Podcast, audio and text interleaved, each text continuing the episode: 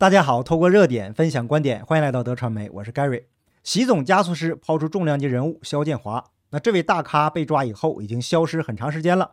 那在这个时间点呢，被抛出来可谓是意义重大，因为肖建华是目前蛤蟆帮的领军人物曾庆红的死穴，同时啊，这个肖建华也跟习近平家族有密切的关系。最近呢，习总加速师是被各种谣言搞得焦头烂额。于是呢，就接连出重手，亲自现身辟谣了身患重病，然后啊，又在人民日报头版头条发表“包子强军论三”来稳定军心。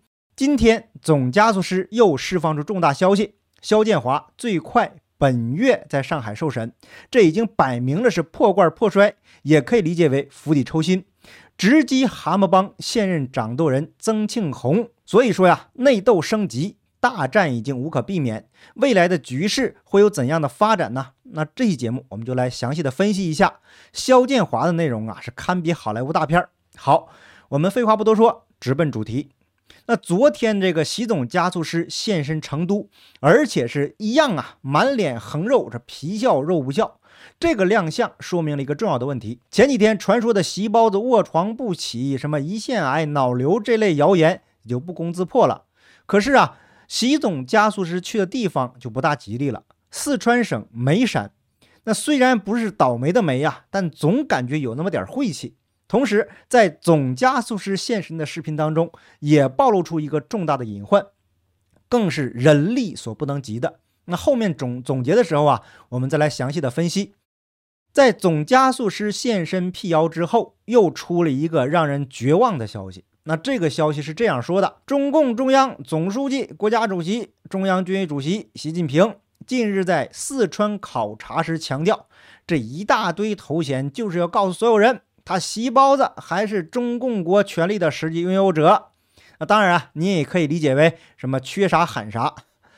那要高效做好统筹疫情防控和经济社会发展工作等等等等。那重点来了，保持社会大局稳定。抓紧抓实疫情防控重点工作，要毫不动摇坚持动态清零总方针，坚决巩固来之不易的疫情防控成果。那这个消息确实是非常的让人绝望。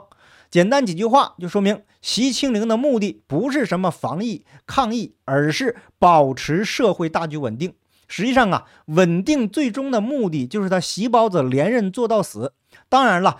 这只是加速师一厢情愿，只要稍稍了解一点中华传统文化，都明白是物极必反的这个道理。那这句话呢，我已经在节目中啊反复的强调过多次。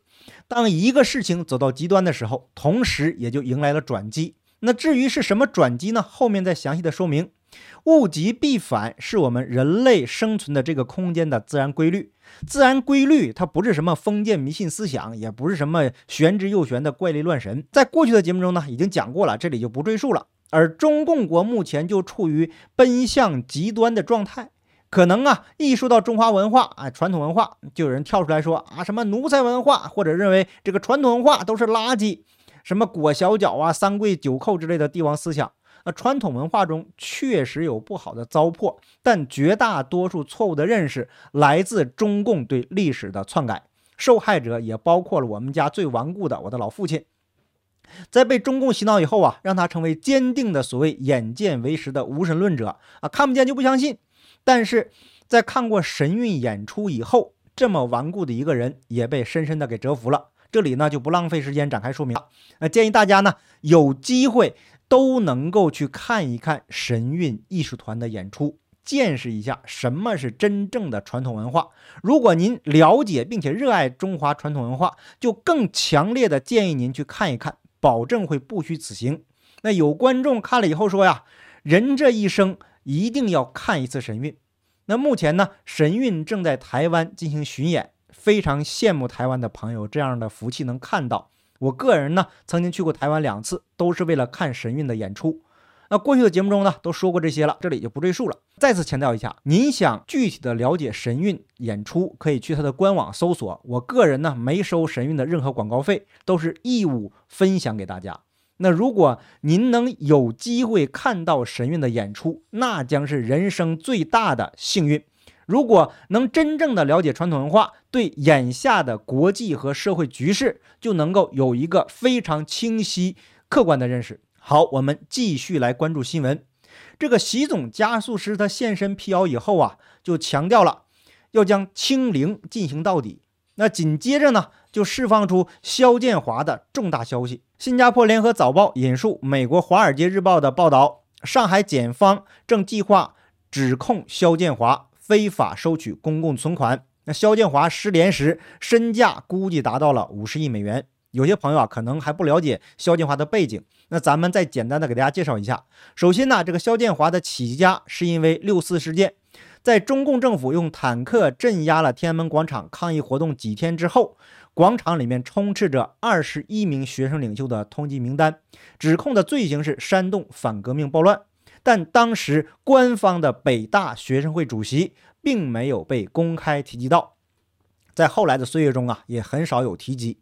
他的名字就叫肖建华。肖建华出生于一九七二年一月十三日，他的父亲肖富银是当地一个初中老师。一九八六年，那作为泰安市的高考状元，年仅十五岁的肖建华就进入了北京大学法学系就读。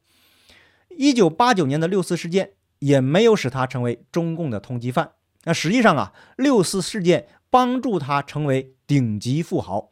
那在六四事件爆发的过程中，肖建华曾经尝试在校方面前代表学生，随后啊就转变了立场，同意校方的看法，说学生街头抗议活动已经失控了。那从这一点可以看出啊，这个肖建华政治嗅觉是非常的敏锐。在加入学生一方之后，发现势头不对啊，立立刻在第一时间就转向。单独从结果论和利益的角度来看呢，肖建华的选择让他获得了巨大的利益，但是他忽略了一个重点：善恶有报。那现在呀，就是他作恶遭报应的时候。那根据当时认识肖建华的人说，他甚至还与校方合作，试图在军队进入北京展开武力镇压之前平息抗议活动。后来呀，他的奖赏很快就来临了。大学一毕业，肖建华就在北大的直接资助下步入了商界。后来呢，他成为了第一批与政界关系密切的金融圈高层人士中的一员。他不遗余力地攀附中共党内的权贵，包括现任国家主席习近平的家人，逐渐变得像中共统治阶层的银行买办。那自己呢也成为了亿万富豪。肖建华现年五十岁，曾经控制着一座庞大的商业帝国。他的利益主要涉及到国家占据主导地位的行业，比如什么银行啊、保险啊、嗯，这个燃煤、水泥、地产乃至稀土矿。那这些业务大部分是由他控股的公司明天集团打理。《纽约时报》浏览的企业记录显示。二零一八年，肖建华联合创立的一家企业，出资一千五百万元人民币，收购了习近平的姐姐和姐夫持有的一家投资公司的股份。这后来呀，也成为肖建华的梦魇之一。等一下呢，我们再详细的讲这个部分。那根据肖建华身边的人透露消息，他承认结识了不少中共高层领导的子女，并且呀，曾经与他们一起投资。就比如啊，二零零九年一月，上市企业包头明天科技股份有限公司，他们宣布将出资三点五亿元人民币，从北京招德置业有限公司的手中收购位于古城丽江的一家房地产公司。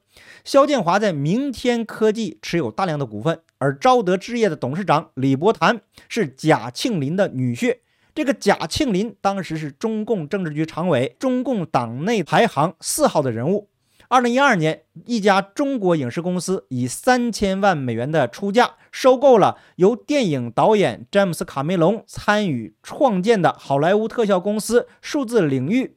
那根据知情人的透露，收购资金来自肖建华以及一家由车峰控制的香港公司。那车峰是中国人民银行前行长戴相龙的女婿。重点来了。众所周知的是，肖建华与曾庆红家族的关系非常密切。曾经轰动一时的鲁能事件，只是肖建华为曾庆红家族打理财产的著名事件之一。二零零七年，传媒人胡舒立任主编时期的《财经》杂志最先揭露了这个案件。《财经》杂志发表记者李奇岩和王小兵的调查报道谁的鲁能一文揭露了山东第一大企业集团鲁能集团的实际控制人已经易手，被廉价给收购了，成为私人企业，资产达七百三十八亿的鲁能，收购价仅为三十七点三亿元。那在这笔资产转换当中，七百亿的国有资产就被吃掉了。那整个收购的过程啊，非常的隐秘和复杂，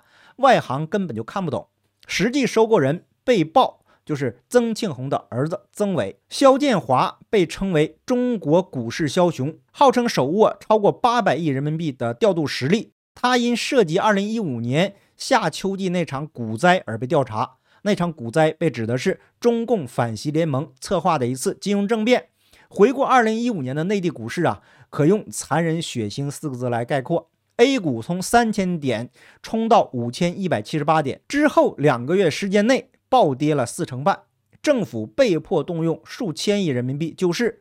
更令政府大失颜面的是，二零一六年一月推出的熔断机制，两次熔断最终以暂停实施收场。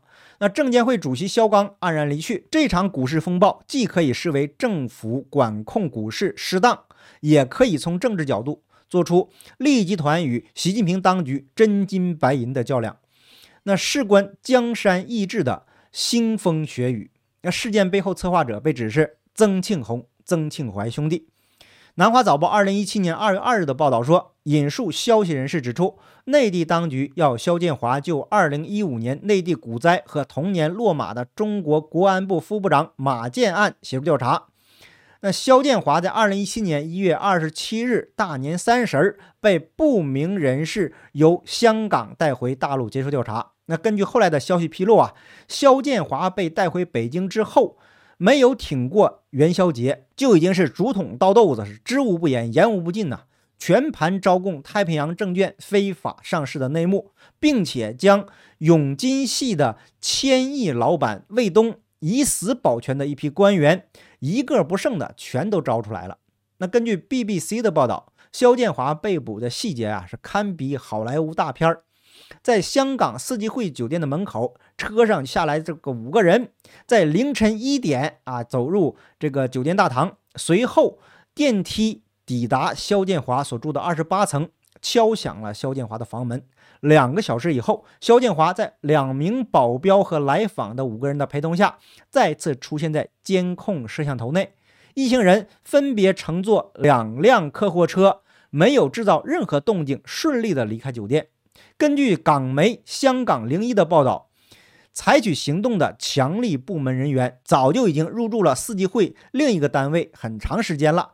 那潜伏成为肖建华的邻居，监视肖建华的日常生活。那发现肖建华呀，经常在四季会的四楼活动，并且非常清楚肖建华的随行保镖人数会随着不同时段来增减。那肖建华日间多名保镖跟随。强力部门趁他只剩下两名保镖在身旁的时候啊，才突然现身邀请肖建华回内地，所以整个过程根本没有惊动酒店的保安。大约十二个小时以后，肖建华一行人在香港和深圳之间的落马洲检查站再次出现，他们持有有效证件就通关了，并且于凌晨三点进入了深圳后就消失。后来，直到二零一八年二月九日传出肖建华案已经被当局定为中南海头号要案，而肖建华被抓回去调查，目的就是为了牵出更多蛤蟆帮的要员，包括江泽民、曾庆红、张德江、刘云山这等等这些人吧。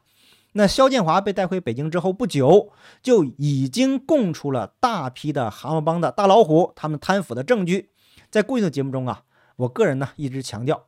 中共内部的利益链是非常的复杂。那习总加速师当时是冒天下之大不韪，因为那个时期呢，出于多方的考量，一国两制还要表演给世界看。内地特工直接在香港抓人，这等于直接破坏了一国两制。那权衡利弊之后呢，还是抓了肖建华。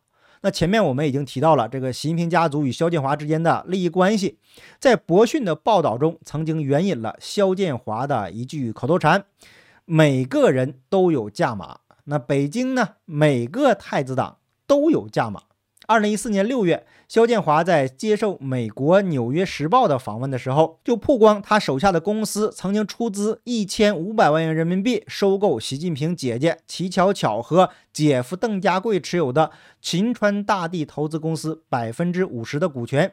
肖建华甚至还拉拢彭丽媛的弟弟彭磊参与其中。那总加速师了解以后啊，差点给气吐血，当即就下令好好治一治这些掮客。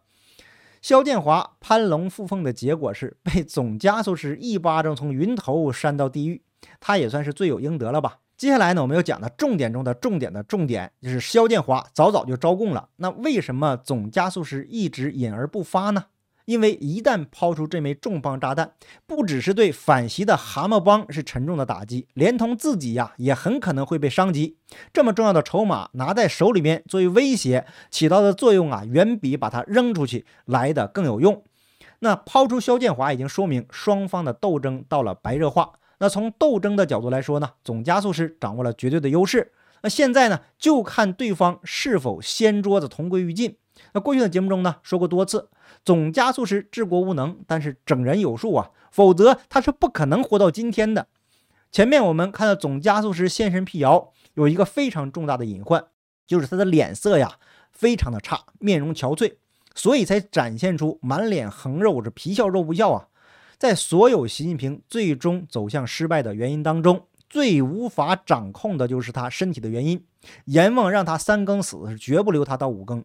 那如果逆天而为，即使最终连任成功，也将是万劫不复的结果。尤其是他在位期间没有设立接班人，也就是说，他是中共最后一任党魁。一旦哪天他突然 game over，那中共党内一定会大乱。那就算他身体能够勉强的支撑下去，中共政权的红色江山也将结果在他手中。因为啊，要论斗争，谁都斗不过他。那同时呢，他在治国方面又是个废柴。各种极端的手段一定将将这个中共政权撕裂，唯一的办法就是结束中共的统治，将权力还给中国人民，这样呢才能获得善终。好，感谢您的点赞、订阅、留言、分享，我们下期节目见，拜拜。